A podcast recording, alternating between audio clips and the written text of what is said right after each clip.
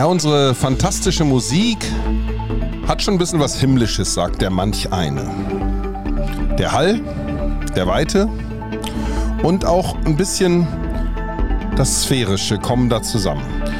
Übertragen gesprochen geht es in der jetzigen Folge um dieses Sphärische, was früher die Cloud war, die uns alle mit ihren Services weltweit umspannt beschäftigt hat, denken wir jetzt noch viel weiter. In dieser Episode geht es um die Multicloud. Hier ist Go CIO. Das ist der Podcast für den CIO und andere IT-Professionals von und mit Matthias Hess. Und in dieser Folge lautet auch daher das logische Szenario Multicloud. Wie VMware hilft, Kontrolle zu halten. Und Matthias Hess hat dazu heute welchen Gast eingeladen? Ja, heute habe ich den Björn Brundert da von der VMware als Office of the CTO, als Principal Technologist. Björn, herzlich willkommen. Matthias, vielen Dank für die Einladung und was für ein Intro. Ja, wir bemühen uns hier immer nach besten Kräften, das Thema ähm, schon mal anzuteasern. Ähm, Björn, vielleicht stellst du dich kurz vor unseren Hörern. Wer bist du? Wo kommst du her? Ganz grob. Ja, sehr gerne. Also mein Name ist Björn Brunner, ich bin Principal Technologist und ähm, Mitglied in unserem, unserem Führungsteam bei VMware für, was wir Central Europe, Middle East und Africa nennen, also die Zentraleuropa-Region ähm, und die, den äh, Mittleren Osten und, und Afrika. Ich bin ähm, jetzt seit über zehn Jahren bei VMware. Ich bin Teil von unserer Office of the CTO Global Field Organisation. Das heißt, ich arbeite sehr eng mit Kunden, mit unserem, äh, mit unseren R&D-Teams, ähm, aber natürlich auch mit Kunden, ähm, äh, Partnern in ganz Europa zusammen und ja, helfe den Unternehmen quasi bei der, bei dem Einsatz der Technologie und den strategischen Entscheidungen, die so sich rund um Cloud, Applikationsmodernisierung und Co. Okay. Ja, ich sag mal, das Thema Cloud ähm, ist ja mittlerweile nicht mehr eine Fragestellung, ob ja oder nein, äh, sondern mehr, wie mache ich es denn am besten und sag ich mal, wie, wie die Einleitung schon hieß, man geht jetzt eigentlich schon den nächsten Schritt, ähm, der sicherlich für die nächsten Jahre bestimmt sein wird, dass man sagt, wir gehen eigentlich in, in verschiedene Clouds, um es mal so auszudrücken, im Multi-Cloud-Management, um eben aus allen Systemen oder aus allen Clouds das Beste quasi rauszuholen. Das Ganze hat natürlich dann auch einen Effekt auf, sag ich mal, Menschen, deren Daten dort in dieser Cloud dann gelagert sind. Und da habt ihr eine ganz interessante Studie gemacht mit der Überschrift äh, Bremst unser Misstrauen den technologischen Fortschritt. Hast, kannst du uns da mal ein paar kurze ja, Infos geben, ein paar Intros, wie, ähm, was für Erkenntnisse haben sich denn aus dieser Studie ergeben? Ja, das ist ganz spannend, weil natürlich haben wir diesen, diese, diesen Fortschritt, den wir alle erleben, der ist natürlich stark technologiegetrieben. Und ähm, während wir jetzt als Unternehmen Silicon Valley ähm, unsere Sicht auf die Dinge haben und ähm, die Anwender, äh, gibt sicherlich einige Anwender, die haben die eine, äh, die haben die eine Empfindung und das eine, die eine Wahrnehmung, gibt es aber sicherlich auch diverse andere Wahrnehmungen. Also die, die Beobachtungen, die mit der Studie äh, gemacht wurden, beziehungsweise das, was wir da an, an Ergebnissen ausziehen, ist, dass es natürlich immer diese zwei Seiten gibt. Die einen, die sagen, okay, wir wollen gerne mit Sensor- und Echtzeitdaten rund um unseren Gesundheitszustand ähm, besser überwacht werden, ne, damit unser Arzt vielleicht auch eine bessere ähm, Art von Hilfestellung geben kann und mehr in ein proaktives Gesundheitsmanagement kommt, statt jetzt man sich kontinuierlich mit Krankenpflege ähm, zu beschäftigen, aber natürlich auch so Themen, die andere Branchen äh, um, umtreiben. Also sei das jetzt im Finanzsektor, äh, wie wichtig ist der persönliche Kontakt, das persönliche Gespräch vor Ort in einer Filiale. Ähm, und da haben wir äh, durchaus diese, diese Beobachtung, okay, da gibt es viele Konsumenten, die sagen, wir werden das weiterhin benötigen. Andere sagen halt, okay, nein, ich hätte das gerne komplett ohne Menschenkontakt. Und das ist auch so eine Beobachtung aus dem Bereich Retail, wo quasi geschaut wird, okay, wie sieht die Zukunft ähm, des allgemeinen Handels aus? Also brauche ich noch Verkäufer, die mich beraten oder hätte ich gerne lieber eine, eine virtuelle Umkleidekabine zum Beispiel, wo ich gucken kann, passen mir die Kleidungsstücke, wie sehen die an mir aus, sehen die an meiner Figur, wie sehen die meiner Figur aus, meiner Größe, ähm, die mir quasi eine, eine ja, virtuelle ähm, äh, Ansicht von mir selbst ermöglichen um dann zu entscheiden, kaufe ich das oder kaufe ich das nicht oder verlasse ich tatsächlich das, äh, das zu Hause oder wenn ich unterwegs mhm. bin, gehe ich irgendwo einkaufen dass ich solche Sachen nutze. Und da ja. dreht es sich in dieser Studie drum, wie das akzeptiert wird. Das hat ja in Summe auch viel mit Vertrauen zu tun. Und wie du eben auch gesagt hast, Finanzdienstleistungen. Also meine Mutter macht jetzt auch Online-Banking. Ich glaube, das war jetzt der letzte Zeitpunkt, wo man sagen kann, jetzt ist dann auch wirklich jeder dort angekommen. Äh, mit 84 macht sie das jetzt. Ähm, äh, nichtsdestotrotz, sage ich mal, ist doch noch ein gewisses Misstrauen da. Wie wird, sag mal, wie funktioniert diese Technologie? Wie sicher sind meine Daten dort? Ähm, das ist, glaube ich, schon ein, ein wesentlicher Punkt, wo wir alle ähm, dran arbeiten und dieser Podcast ja unter anderem auch dran arbeitet, eben, sag ich mal, Dinge zu erklären, äh, wie sie funktionieren, wie sicher sie sind, äh, um dort eben, sag ich mal, das Verständnis und das Vertrauen eben zu erhöhen in solche, in solche Technologien. Ne? Und wenn wir jetzt über Multicloud reden, ich erlebe es bei meinen Kunden im Moment, die sagen, Mensch, wir haben uns jetzt auf eine Cloud mal festgelegt und das ist schon, also und jetzt sind wir sozusagen fertig äh, für erstmal. Ähm, Erlebst du das auch bei deinen Kunden, dass die eigentlich sagen, Mensch, äh, warum brauche ich denn jetzt mehrere Clouds?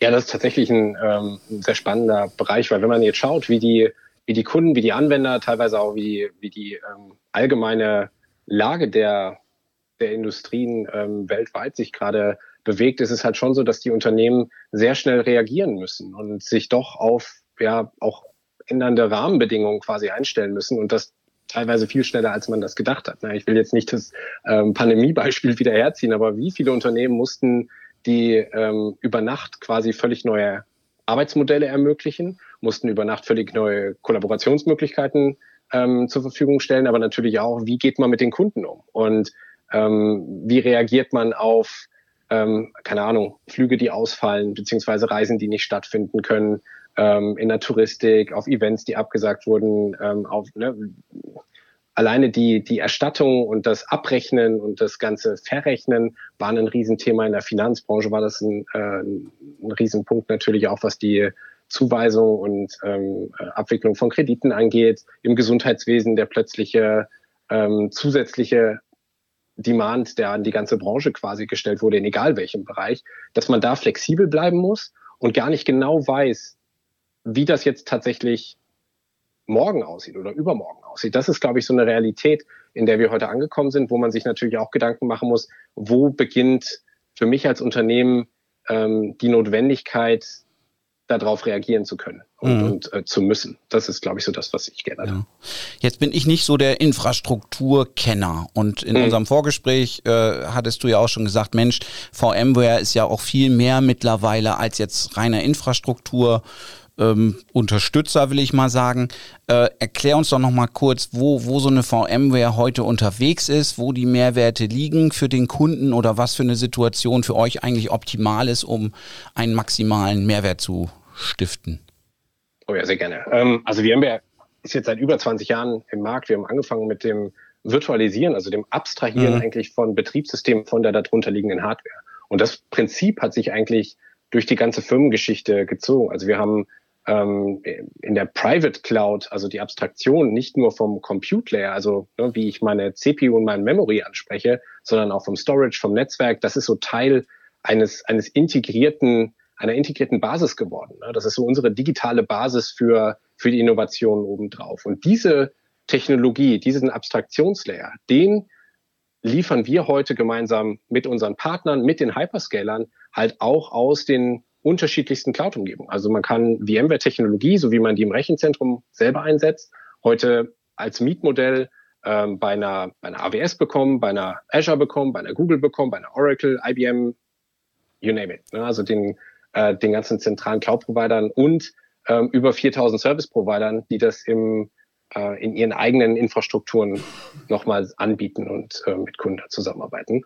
Und wir helfen im Endeffekt, diese Cloud-Transformation zu beschleunigen, weil wir wollen im Endeffekt, dass die bestehenden Workloads, die ganzen Innovationen, die die letzten 20 Jahre in der IT für die Unternehmen vorangetrieben wurden, dass die möglichst schnell in diese moderne Welt überführt werden. Und da unterstützen wir heute mit Applikationsmodernisierung, ähm, sprich den Wechsel, wie kann ich zum Beispiel mein Mainframe modernisieren, wie kann ich eine äh, Microservices-Architektur praktisch umsetzen, wie kann ich ähm, auch neue Businessmodelle vielleicht angehen und Applikationen wirklich Cloud-native bauen ähm, auf eine Art und Weise, die mir die Möglichkeiten der unterschiedlichen Clouds zur Verfügung stellt. Ja. Immer mit, ja.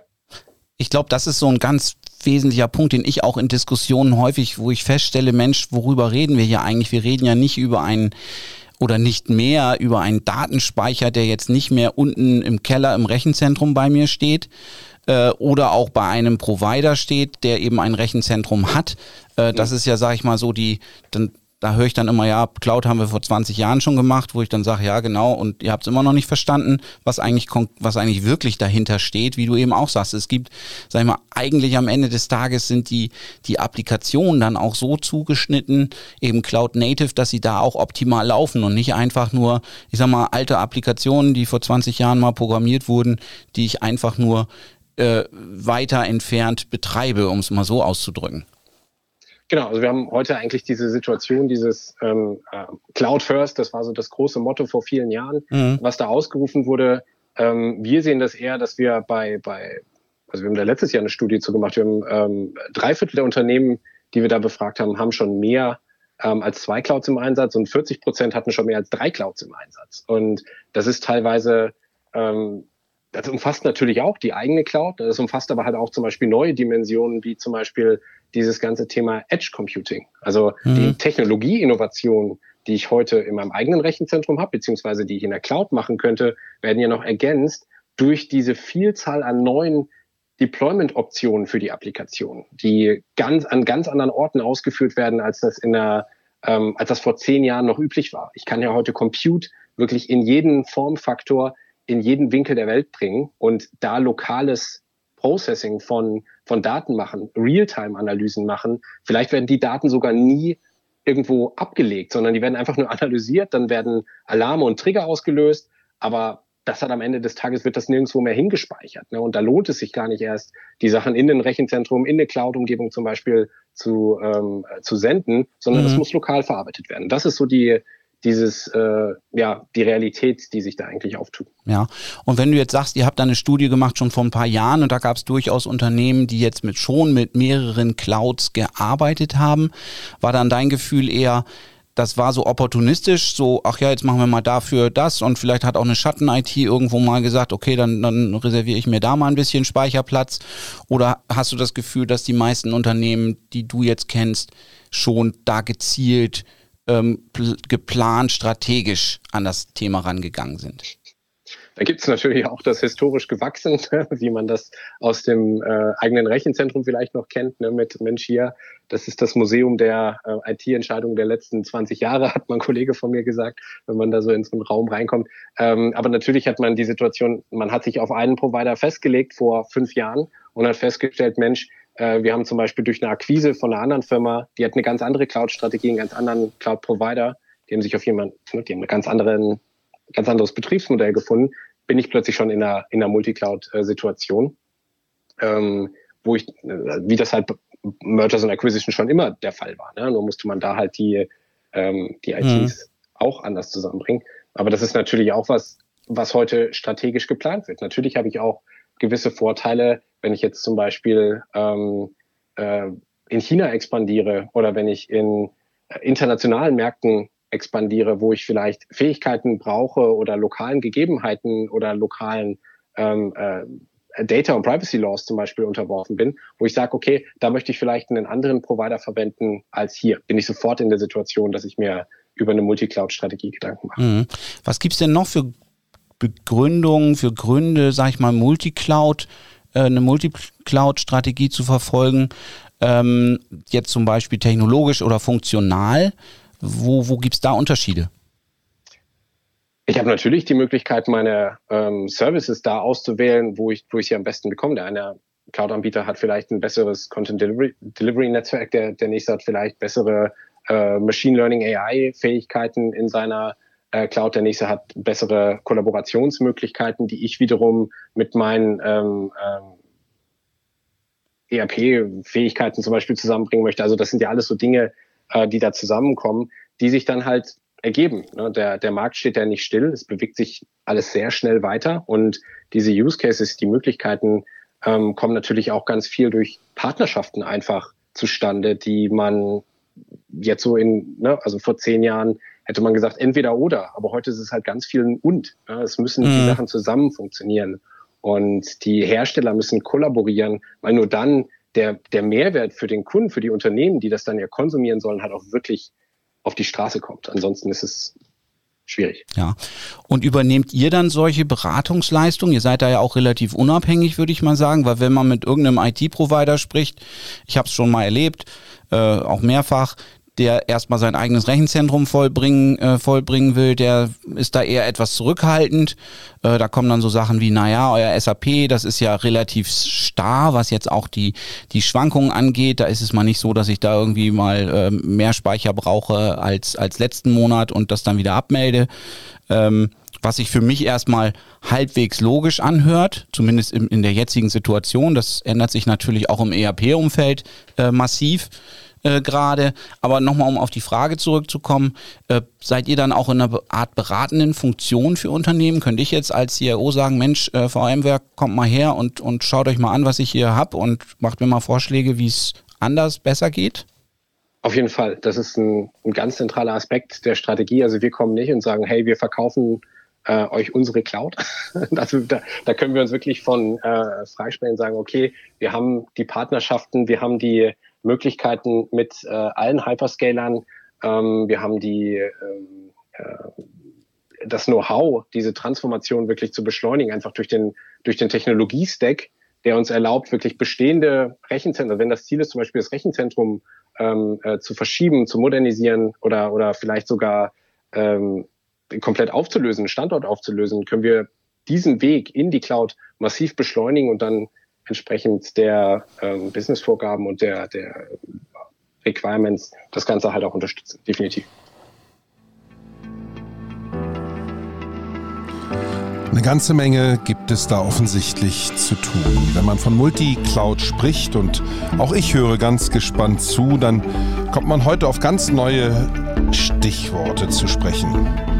Die Abstraktionslayers, die Hyperscaler, die verschiedensten Technologiestacks sind zu berücksichtigen und all die Faktoren, die damit zu tun haben. Wir lernen in dieser Folge darüber mehr, was es um diese Multicloud auf sich hat. Heute zu Gast im Go, Go CIO Podcast ist Björn Brundert. Er ist Principal Technologist im Office of the CTO im Global Field bei VMware und zuständig für Europa, Afrika und Middle East, sorgt dafür, dass er nah beim Kunden ist, wie man lernt und hört. Und man spürt auch, dass er in dem Segment sehr, sehr verwachsen ist. So viele neue Arbeitsmodelle galt es in den letzten Jahren zu organisieren, Kundendialoge neu aufzuzäumen, Umplanung zu machen. Die Cloud ist längst keine Einzelcloud mehr, sie ist längst zur Multicloud avanciert. Ja, Matthias Hess, in deiner Praxis stellt sich mir die Frage, ist auch bei dir im Interim-Management überall das Cloud-Thema auf dem täglichen Routine-Arbeitsplan? Absolut. Absolut. Und zwar weniger die Frage, wie man sie vielleicht noch vor fünf Jahren gestellt hätte, gehen wir jetzt in die Cloud oder nicht, sondern durchaus eher so, wie machen wir es denn und in welche gehen wir, teilen wir uns vielleicht auch auf. Ähm, das sind, das sind, sage ich mal, relativ neue Themen, wobei ich gerade bei einem Kunden unterwegs bin, wo wieder diskutiert wird, ob sie nicht doch on-prem gehen und wenn dann so, sagen wir mal, die Finanzer dazukommen, da gibt's dann Abschreibungsmöglichkeiten äh, für, die, für die Server und so, dann finden die das ganz toll, wo ich nur, ja, mich schwerlich zurückhalten kann. Ähm, sowas dann noch äh, zu verhindern, sei es mal drum. Ähm, Björn, du hattest davon gesprochen, Transformation zu beschleunigen. Ich glaube, das ist ein ganz wesentlicher Punkt. Ich sage mal, wenn ich jetzt einmalig mein, mein eigenes Datacenter oder auch meins, meines IT-Providers in die, in die Cloud verlagern will, wenn ich irgendwas zum ersten Mal mache, brauche ich dafür länger. Äh, es passieren Fehler. Ähm, es kostet wahrscheinlich mehr Geld. Von daher ist das ja ein super Ansatz eigentlich zu sagen, Mensch, wir, wir unterstützen euch, wir, ihr habt es halt schon hunderte, tausende Mal gemacht. Ähm, wie ist denn dann so konkret das Vorgehen? Wie geht das mit einem Workshop los? Analysiert ihr dann die Umgebung? Erzähl mal, wie das abläuft. Ja, das ist ein, das ist ein Aspekt, ähm, den du jetzt gerade ansprichst, der halt einfach super wichtig ist. Ich würde da gerne mal kurz, kurz einen Schritt zurücktreten, weil genau der, der Punkt, diese Transformation zu machen, ist halt ähm, kann unheimlich komplex sein. Alle Unternehmen wollen das machen. Und es ist ja nicht so, dass wir jetzt über Nacht sagen können, okay, Reboot, wir machen über Nacht alles neu und morgen ist alles anders, sondern wir haben Investitionen, wir haben aber natürlich auch ein, ein Business, was am Laufen gehalten werden muss als Unternehmen. Na, ich kann jetzt ja nicht quasi sagen, ich, ich stoppe alles und alle Innovationen, die schon unterwegs sind, werden komplett angehalten und alles äh, äh und, und, und wir machen da nicht mehr weiter. Mhm. Das funktioniert ja auch nicht. Das heißt, ich muss immer ein, ein Und finden. Ich muss die, ähm, die bestehende Welt mit der Zukunft vereinen. Und das geht natürlich auch nur, wenn ich dieses Know-how tatsächlich an Bord habe. Und dieses Technologie-Know-how, das ist so begehrt zurzeit. Der, und das ist ein globaler War for Talent, der da quasi stattfindet. Es hat uns die Pandemie auch gezeigt. Dieses von überall arbeiten bedeutet für die Unternehmen natürlich auch, sich darauf einzustellen, dass die Konkurrenz und das Talent nicht mehr nur in der Nachbarschaft im gleichen Bundesland oder äh, vielleicht im gleichen Land sitzt, sondern dass man sich halt plötzlich Gedanken machen muss, wie bekomme ich die, das richtige Talent für diese Transformation? Und wir stellen tatsächlich mit dem, ähm, mit dem Technologiestack, der sich kontinuierlich weiterentwickelt und kontinuierlich diese, diese Multicloud-Realität jetzt ermöglicht, weil wir ein konsistentes Management zur Verfügung stellen, konsistente Infrastruktur zur Verfügung stellen für ganz viele von diesen äh, Workloads, die heute schon existieren. Ich meine, wir haben 85 Millionen Workloads heute auf VMware-Plattformen, ähm, äh, die schon laufen, die einen sehr einfachen Weg in eine Cloud-Realität finden, wenn man alleine diese, diese Workloads migrieren würde. Ne? Das ist technisch heute gar kein Problem. Aber die Leute mitnehmen und die Organisation mitnehmen und sich dann darauf einstellen, okay, und wie bringe ich jetzt quasi diese neuen Technologien, was am ähm, was in Open Source passiert, was in, in, in Cloud Native, in Kubernetes zum Beispiel passiert, wie bringe ich das in mein Unternehmen ohne dass ich jetzt irgendwie tausende neue Mitarbeiter einstellen kann, weil es die am Markt gar nicht gibt, die mir bei dieser Transformation helfen. Und das ist genau das, wo wir die Brücke schlagen, wo wir halt helfen, das bestehende IT-Personal auch in diese neue Generation mitzunehmen. Also bei diesem Beispiel Kubernetes zu bleiben, das ist uns super wichtig. Das haben wir vor Jahren angestoßen. Das ist seit zwei Jahren schon Realität, dass wir Kubernetes, was ein Open Source Framework, ein Open Source Basisblock für moderne Applikationen quasi ist, dass wir das in unser Kernprodukt so integriert haben, dass die bestehenden VMware-Administratoren, Architekten in den Unternehmen diese Technologie einfach einsetzen können und dann den internen Entwicklern zum Beispiel zur Verfügung stellen. Und das ist ein ganz zentraler Aspekt einfach in dieser, in dieser Weiterentwicklung und ähm, auch in der Beratung der Unternehmen. Und dann jetzt zurück zu deiner Frage. Natürlich unterstützen wir das mit, mit Workshops. Also wir haben die Möglichkeit, ähm, Analysen zu machen, welche, welche Workloads laufen heute wo, welche Abhängigkeiten bestehen zwischen diesen, ähm, was macht Sinn, gemeinsam zum Beispiel zu migrieren, äh, damit ich jetzt nicht irgendwie eine, eine große Netzwerklatenz zum Beispiel aufbaue zwischen zwei äh, Komponenten, die sehr eng miteinander arbeiten, ähm, beziehungsweise die vielleicht auch security-technisch in eine Domäne gehören, dass ich diese Sachen überhaupt erstmal analysiere und dann bewerte, was bringt mir das und welche Vorteile hätte ich. Aber das Gleiche machen wir halt auch bei so Applikationsmodernisierungs- oder äh, Themen, wo wir wirklich komplett neue Applikationen schreiben, das zu unterstützen. Mhm. Wenn du jetzt von Applikationsmodernisierung sprichst, hast du da mal ein Beispiel? Ja klar, also wir haben äh, diese Situation, okay, wir haben äh, vielleicht ein System, was bei uns irgendwelche ähm, Orders abwickelt. So, und das war in der Vergangenheit so, dass das damit völlig fein war, weil einfach die Prozesse so waren, dass das nur alle paar Stunden läuft, ne? dass das da vielleicht ein Batch-Job war, der, mhm. der irgendwie äh, dann geschaut hat, okay, was ist jetzt an, an Bestellung reingegangen und dann quasi auf die ähm, auf die Verarbeitung geht. So, das ist heute natürlich in einer Situation, wo ich mit ähm, einem Online-Marktplatz, ich habe vielleicht Filialen, ich muss irgendwie, ich habe konkurrierende Systeme, die auf den Warenbestand zugreifen. Und der Warenbestand, äh, genutzt wird, um quasi eine Vorhersage zu geben, wie lange ist die Lieferzeit für den Artikel. Und ähm, das natürlich für einen, für einen äh, Kunden extrem unglücklich ist, wenn er dann irgendwann nach sechs Stunden E-Mail bekommt mit, also, Entschuldigung, wir haben die Bestellung zwar angenommen, aber der Artikel ist gar nicht mehr da. Ähm, diese Sachen so zu entkoppeln, zu verstehen, hey, wie hängen meine, meine internen Abhängigkeiten ähm, eigentlich zusammen, weil ich kann jetzt nicht eine monolithische äh, Mainframe-Applikation nehmen und sagen, die ist jetzt über Nacht Cloud Native. Da muss ich mir Gedanken machen, welche Abhängigkeiten existieren und was sind die Dinge, die mir auch Vorteile bringen für meine Konsumenten. Die wollen ein tolles User Interface haben, die wollen eine gute Vorhersage haben, was die Produktverfügbarkeit angeht. Ähm, also die User Experience steht sehr stark im, im Zentrum. Wie kann ich das bedienen, während ich die anderen Prozesse vielleicht langsamer transformiere, weil das ein größerer Aufwand ist. Also so diese Dinge, ähm, was sind Low-Hanging Fruits, was sind aber auch Dinge, die einen High Impact zum Beispiel haben, da helfen wir bei der Transformation. Da haben wir ein, ein eigenes Team für, das das schon länger macht, als es VMware gibt. Die sind über eine Akquisition zu uns gekommen. Das ist unser, unser Pivot Labs äh, Team. Die haben schon tausende von diesen Projekten tatsächlich gemacht. Mhm. Du hattest mal erwähnt, diese Stichworte äh, Pioniere, Siedler, Stadtplaner, wo ich mhm. fand, dass das macht die Sache eigentlich ganz gut greifbar. Kannst du da noch mal kurz drauf eingehen? Ja klar, das ist so ein, ähm, so ein Bild, was, äh, ich habe das ganz häufig gehört, es gibt die alte und die neue Welt, gerade so in der IT. Ne? Da gibt es das Cloud-Team, die machen das Neue und dann gibt es irgendwie so die anderen, die machen so das Alte. Ähm, die Realität, in die man dann aber dann in den Unternehmen immer wieder reinkommt, ist halt, und da ist halt dieses Weiterentwickeln der, der Leute, das Mitnehmen der Mannschaft, ne, weil das Know-how, was auch in den Rechenzentren, in den äh, IT-Organisationen, in der Architektur, in den Applikationsentwicklungen ähm, heute existiert, das ist so viel wert.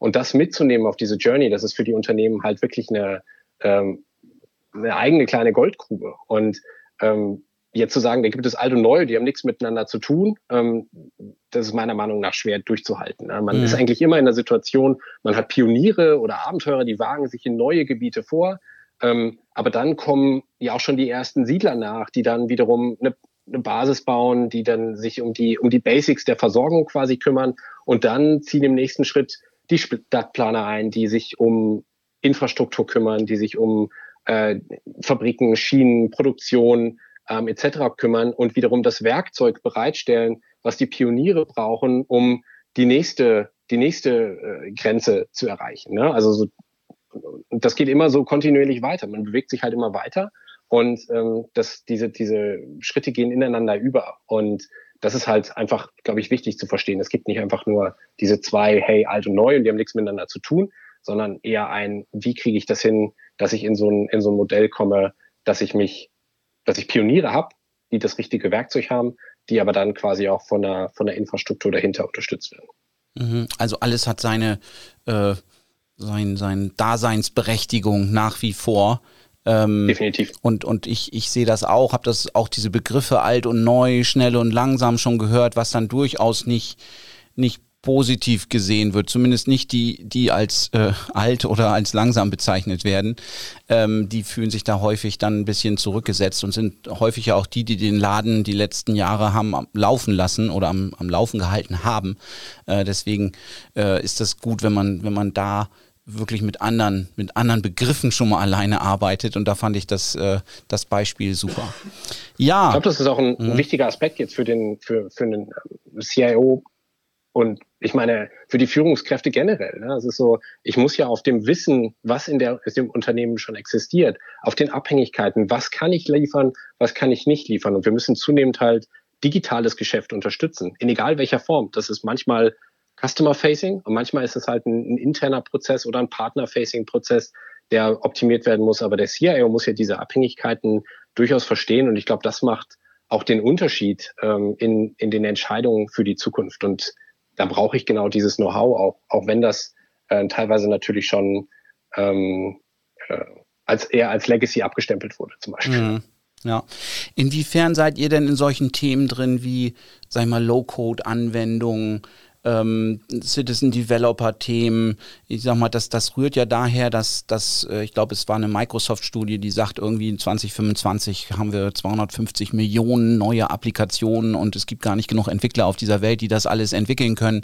Von daher müssen wir da, sag ich mal, in dieser Richtung auch stark, was ja nichts anderes ist, auch als eine Standardisierung von diesen Apps und, und kleinen Prozessunterstützungstools gehen, ähm, habt ihr da auch mit zu tun oder wie ist da eure, eure Positionierung? Also, also unser Hauptfokus liegt darauf, dass wir den Unternehmen eine Applikationsplattform zur Verfügung stellen mit unserem Tanso-Portfolio, mhm. wo wir die Entwickler im Unternehmen produktiver machen. Also da geht es wirklich darum, Developer Experience und Productivity wirklich hoch zu bekommen, dass sich die Entwickler weniger mit ähm, Infrastrukturbereitstellung, Automatisierungen in dem Bereich, in der äh, ähm, im, im Cloud-Handling und sowas kümmern müssen, sondern dass die quasi die Möglichkeit bekommen, sich wirklich auf das zu konzentrieren, was sie sollen. Ne, die sollen mhm. nicht irgendwie die Hälfte ihres Tages mit Provisionieren von irgendwelchen Testsystemen verbringen, sondern die sollen Code schreiben können, der das Unternehmen differenziert. Und ähm, dann gibt es ein Plattformteam, was diese Developer produktiv macht. Und unsere Stärke liegt halt genau in dem Bereich. Ne? Wir haben heute schon fünf Millionen Entwickler, die ähm, auf VMware-Technologie quasi entwickeln, ähm, weltweit. Aber natürlich dieser Demand an neuen Applikationen ist enorm und die Unternehmen müssen quasi,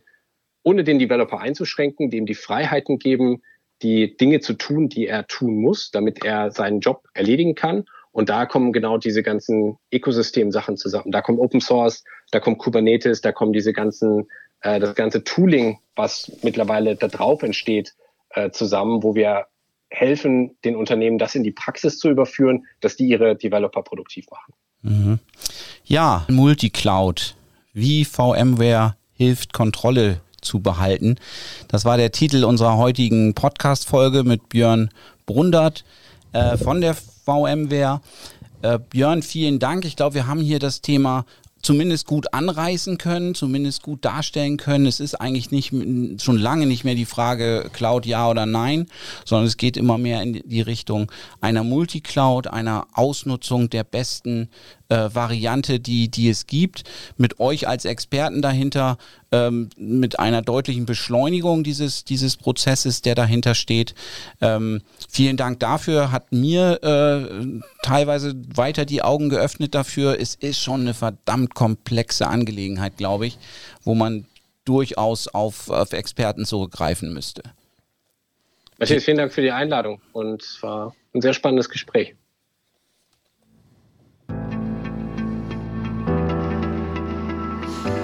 Na, und habe ich ein bisschen viel versprochen mit diesen leicht himmlischen, mit diesen Cloud-vergleichbaren Klängen? War doch interessant, oder nicht? War doch interessant und vor allen Dingen vielschichtig über die Möglichkeiten, die Marktgegebenheiten der Multi-Cloud mehr zu erfahren.